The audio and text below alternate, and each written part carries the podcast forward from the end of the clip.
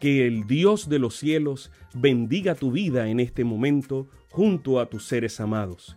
Bienvenidos a un espacio de inspiración bíblica donde su corazón será lleno de esperanza. Como un regalo de la Iglesia Adventista del Séptimo Día de King, Texas, compartimos la lectura devocional para adultos correspondiente a este bendecido día. Pablo, reavivado por una pasión. Autor, Pastor Bruno Razo. Que Dios te colme de misericordias en este preciso instante. Oremos.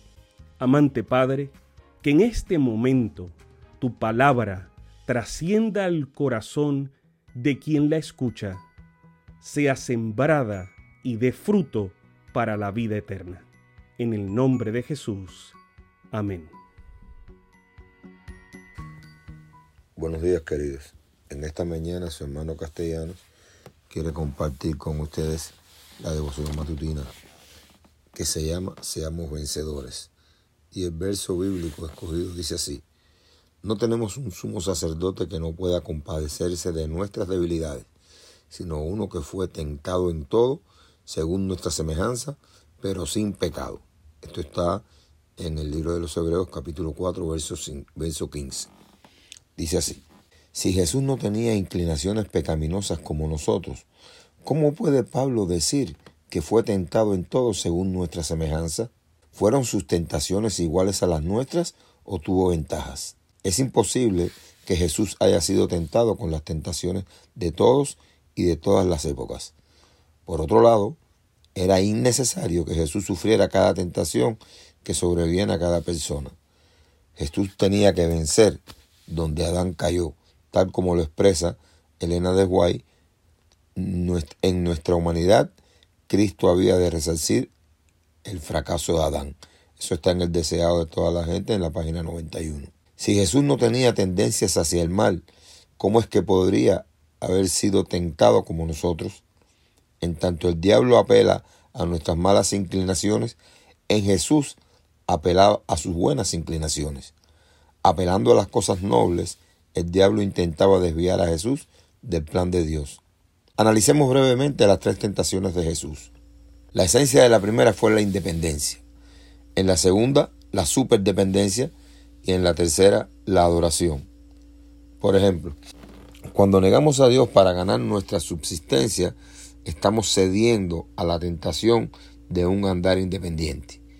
Cuando esperamos recibir las bendiciones de Dios sin hacer nuestra parte, cedemos a la tentación de un caminar hiperindependiente. Cuando cambiamos nuestra lealtad a Dios por placer o poder, cedemos a la tentación de una falsa adoración. Las tentaciones de Jesús excedieron las nuestras. Su tentación fue usar su divinidad en beneficio propio para resistir los ardides de Satanás. En esencia, la principal tentación para Cristo fue la misma de todos nosotros, el deseo de andar solo y depender de uno mismo en lugar de depender del poder divino. Por todo esto, Él puede y quiere simpatizar, sufrir y padecer junto con nosotros porque sufrió nuestras debilidades en su propia naturaleza humana, pero sin pecar. Por tal razón, es nuestro sumo sacerdote y representante ante el Padre. Por eso Pablo dice que podemos ser más que vencedores. Esto es en Romanos 8:37. Jesús venció en el desierto, mientras que Adán pecó en el paraíso. No se vence con lo que me parece, sino con un escrito está. Cada hombre puede vencer como Cristo venció. Esto lo dijo la señora White en Mensajes Selectos, tomo 3, página 154. Entonces, queridos, seamos vencedores. Sabemos que esta lectura ha bendecido su vida.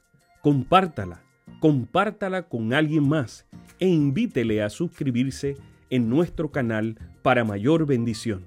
Puede también